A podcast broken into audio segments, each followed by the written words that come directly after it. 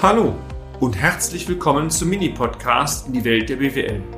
Mein Name ist Peter Scharf. Ich bin Unternehmensberater mit Leib und Seele und gemeinsam gehen wir den Problemen der BWL auf den Grund. Kurz, kompakt, unverständlich.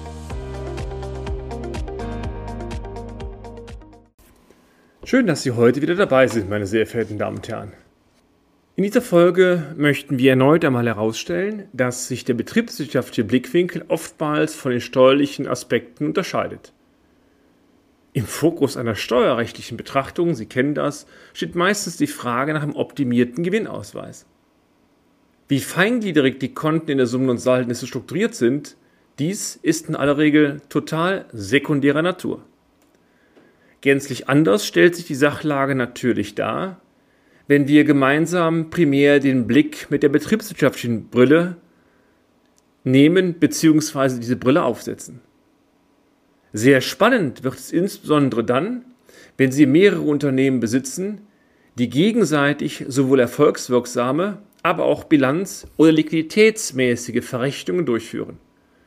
Worauf wir raus wollen in diesem Beitrag ist, der kleine Konzern, die Familiengesellschaften, wo die Eltern eine ein Unternehmen halten, die Kinder, vielleicht der Opa, die Oma, letztendlich alles Unternehmen, die nicht juristisch konsolidierungspflichtig sind, die am Ende betriebswirtschaftlich, wenn Sie es so wollen, eine Einheit darstellen. Je mehr Unternehmen als wirtschaftliche Gesamtheit fungieren, desto größer sind in aller Regel auch die Anforderungen an das Zahlmaterial. Wie schnell passiert es, dass beispielsweise durch Einschaltung einer Verwaltungs GmbH einer Besitzgesellschaft oder sogar mehreren operativ tätigen Gesellschaften zwar mal wieder optisch Klarheit im Organigramm besteht, die betriebswirtschaftliche Transparenz jedoch die, die geht oftmals gänzlich verloren. Dies trifft übrigens sehr schnell dann zu, wenn keine Klarheit über die Verrechnung besteht. Und auch, wenn nicht jede Verrechnung zwischen Unternehmen isoliert, korrespondierend in ein entsprechendes Gegenkonto verbucht wird. Lassen Sie uns das an einem einfachen Beispiel einmal verdeutlichen. Wenn Unternehmen A von Unternehmen B Waren in Höhe von 50.000 Euro bezieht, also von A nach B, dann sollte im Materialaufwand von A ein eigenes Konto angelegt werden, so sinngemäß Wareneinkauf von Unternehmen B. Dieses Konto müsste dann am Ende einer Periode zwangsläufig einen Saldo von 50.000 Euro ausweisen. Wenn Sie jetzt den Blickwinkel auf das andere Unternehmen B betrachten, also das Unternehmen, von dem die Waren gekauft worden sind, dann müsste zwangsläufig im Unternehmen B ein Gegenkonto erscheinen, was sinngemäß heißt, Erlöse mit Unternehmen A 50.000 Euro. Klar, je mehr Unternehmen gegenseitig verrechnen, umso mehr einzelne Konten sind anzulegen. Wenn die Konten aber erst einmal angelegt worden sind, ist der laufende Buchungsaufwand identisch. Die Transparenz steigt aber deutlich. Wir haben aktuell einen Fall, wo, je nachdem, wie Sie es betrachten, zwischen 6 und 16 Unternehmen ein betrachtet werden müssen. Und genau da kommt das Thema her, dass diese ganzen Verrechnungen letztendlich in ein, zwei Konten verbucht worden sind, sinngemäß Verrechnung mit innerbetrieblichen oder mit dem, dem Verbund angehörigen Unternehmen. Man kann also nicht auf einen Blick feststellen, wer hat mit wem welche Transaktionen durchgeführt. Das gilt sowohl für die Ertragslage, aber auch für die Finanz- und Bilanzbetrachtung.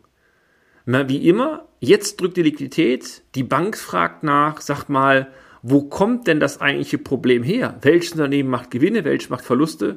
Wie stark sind denn die Effekte, die gegenteilig entstanden sind, also wenn der eine den anderen quersubventioniert? Und das Ganze rückwirkend rauszubekommen, ist ein Riesenaufwand. Hätte man hier mal wieder einen Satz mehr Konten angelegt, sich einmal in Ruhe strukturiert, welche Unternehmen habe ich, welche Verrechnungen werden durchgeführt und für jedes Konto, für jedes Unternehmen ein Konto angelegt und das entsprechende Gegenkonto, Verrechnungen von A mit B, dann, meine Damen und Herren, wäre der Aufwand heute natürlich deutlich geringer gewesen. Ein weiterer Vorteil wäre auch klar ersichtlich. Wenn Sie gegenseitige Konten einzeln anlegen entsprechend, dann müssen zum Stichtag die Konten logischerweise identische Salden aufweisen. Und wenn das nicht der Fall ist, muss es direkt einen Fehler in der Buchhaltung geben. Das fällt direkt auf. Wenn Sie das in Sammelkonten einbuchen, meine sehr verehrten Damen und Herren, haben Sie äh, zwar auch die Möglichkeit, den Fehler zu finden, der Abstimmungsaufwand ist aber gigantisch hoch und das kann man nicht jeden Monat, jeden Monat machen. Äh, dafür sind die Mitarbeiter einfach zu wertvoll. Auch der Steuerberater hat andere Aufgaben durch Steuerberaterin, sodass also der Abstimmungsaufwand viel zu groß ist. Es gibt nichts Schlimmeres, um das ist eigentlich die Botschaft dahinter, als Transparenz im eigenen Firmenverbund zu verlieren. Und diese Aussage, meine sehr verehrten Damen und Herren, sehe ich unabhängig davon, ob sie jetzt juristisch konsolidierungspflichtig sind oder nicht. Daran wird sie oftmals festgemacht. Aber gerade die Familienunternehmen, die sind aufgrund der Größe nicht konsolidierungspflichtig und das Rechnungswesen ist oftmals auch nicht so perfekt, dass man das einfach mal schnell mal kurz machen kann.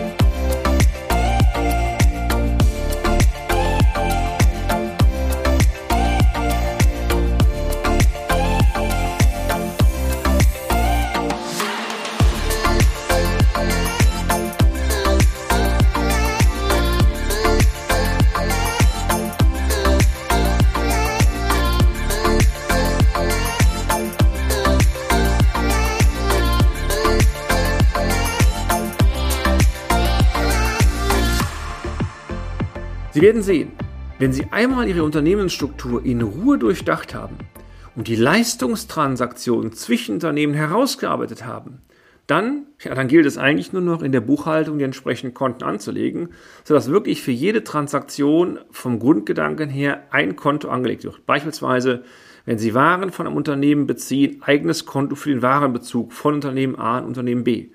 Wenn Sie Pachten verrechnen, ein eigenes Konto, Pachtverrechnung von Unternehmen A und Unternehmen B. Und mit, mit dieser erhöhten Anzahl von Konten ist genau nachvollziehbar, welche Beträge werden wogegen gebucht.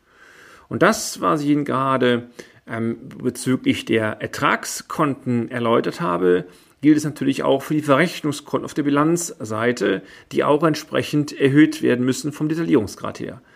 Dann ist auch klar, wer wen quersubventioniert.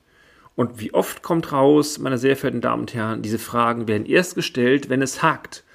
Und Haken ist oftmals Liquiditätsthema. Ich bin aber der festen Überzeugung, dass wenn Sie mit einer erhöhten Transparenz das auch in einer guten Situation äh, permanent durchführen, also wenn Sie Gewinne erwirtschaften, wenn es Ihnen liquiditätsmäßig gut geht, dann haben Sie eine viel bessere Basis, betriebswirtschaftlich korrekte Entscheidungen zu treffen. Und wenn Sie obendrein die Unterlagen dann noch Ihrem Finanzpartner weitergeben, dann blickt der auch direkt durch. Und das ist ein Pluspunkt, meine sehr verehrten Damen und Herren, der Ihnen auch hilft, am Ende die Finanzkommunikation zu verbessern und Ihre Ratingnote entsprechend hochzuhalten.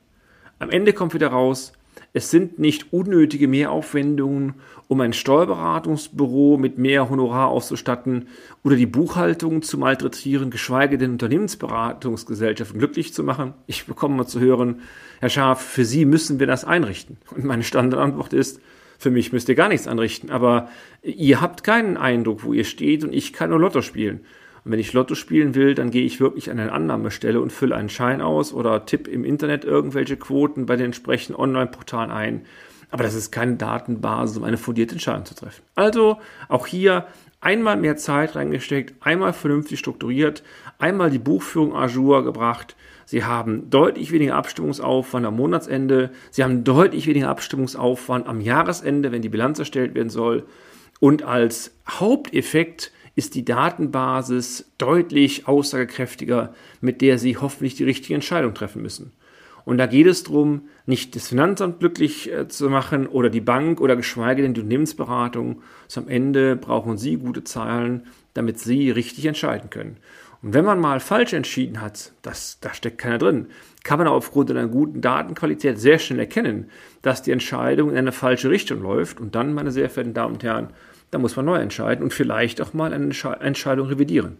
Das passiert jedem uns natürlich auch, aber genau das ist es, was unternehmerisches Handeln auszeichnet. Also viel Erfolg dabei und ähm, ich hoffe, Sie haben meine Worte einmal im guten Sinne im Ohr, dass Sie auch Themen an Ihrem Unternehmen verändern, optimieren, wenn Sie eigentlich aufgrund einer guten Ertragslage und guten Liquiditätslage keinen Zwang dazu haben. Das ist eigentlich der optimale Zeitpunkt dazu. Machen Sie es gut. Bis zur nächsten Folge. Ihr Peter Schaf. Und damit sind wir auch schon am Ende des heutigen Podcasts. Haben wir Ihr Interesse geweckt? Fein. Dann besuchen Sie uns doch einmal auf unserer Homepage unter www.scharf-office.de und schalten Sie auch beim nächsten Mal wieder ein auf eine kleine Reise in die Welt der BWL. Ihr Peter Scharf.